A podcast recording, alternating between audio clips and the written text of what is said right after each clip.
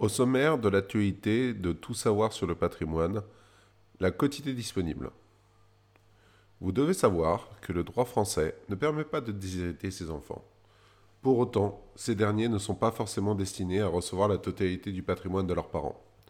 En effet, le Code civil prévoit qu'une personne peut donner ou léguer une cote-part de son patrimoine à n'importe qui, sans que les héritiers puissent avoir leur mot à dire. Cette cote-part s'appelle la quotité disponible. Mais savez-vous au moins quelles sont les règles qui s'appliquent? Qu'est-ce que la quotité disponible? La quotité disponible est un élément fondamental pour établir une stratégie de transmission de patrimoine. Le Code civil définit à l'article 912 alinéa 2 la quotité disponible.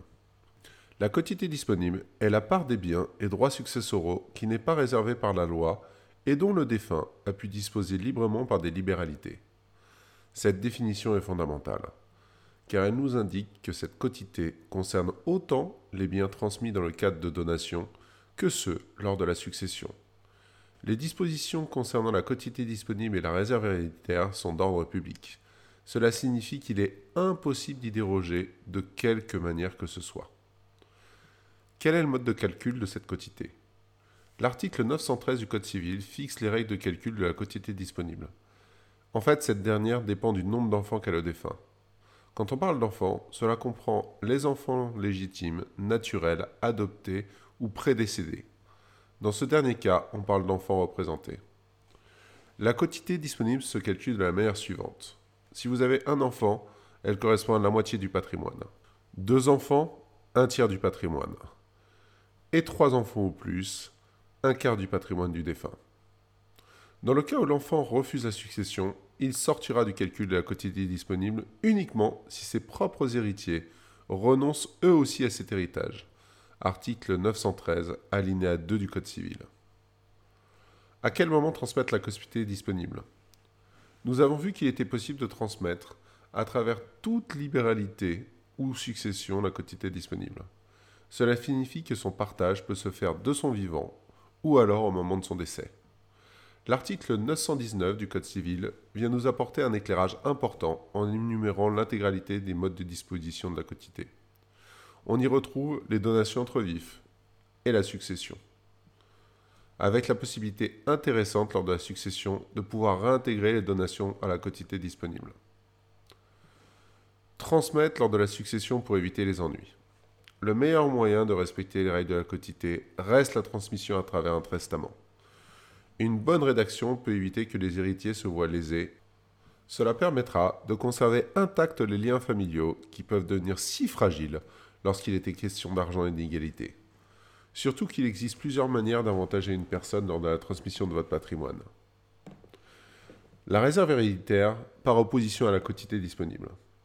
La réserve héréditaire est la cote-part du patrimoine du défunt réservée à ses héritiers. Elle se déduit de la quotité disponible de la manière suivante.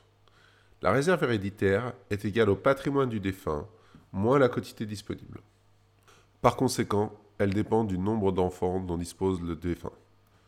Attention, l'exception des successions sans enfants.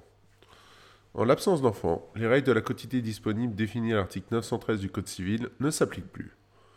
En absence de disposition, ce sont les parents et ou le conjoint qui se partageront le patrimoine du défunt en l'absence de disposition testamentaire. Seul le conjoint aura le statut d'héritier réservataire et se verra attribuer au minimum 50% du patrimoine du défunt. Conjoint survivant et quotité disponible. La loi prévoit que le conjoint survivant a le droit à une partie de l'actif successoral du défunt. En l'absence d'enfant d'un premier lit, donc enfant non commun, le survivant a le choix entre la totalité de l'actif successoral en usufruit ou un quart de celui-ci en pleine propriété. La cote-part en pleine propriété vient toujours être prise sur la quotité disponible, cette dernière pouvant être transmise à n'importe qui d'après une disposition d'ordre public. Cela signifie que le défunt peut annuler l'avantage légal sur la succession du conjoint survivant au profit de n'importe qui. Pour cela, il lui suffira de rédiger un testament.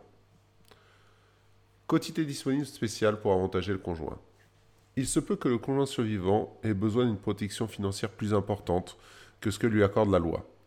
Le Code civil, à travers l'article 1904-1, permet d'aller plus loin en termes de droit des successions. le conjoint peut se voir attribuer une option supplémentaire à travers la quotité disponible spéciale, qui peut aller jusqu'à un quart de l'actif successoral et les trois autres quarts restant en usufruit. Au moment du décès, le conjoint survivant devra faire un choix entre les trois possibilités qui lui sont offertes. Cette quotité disponible spéciale peut se matérialiser de trois manières.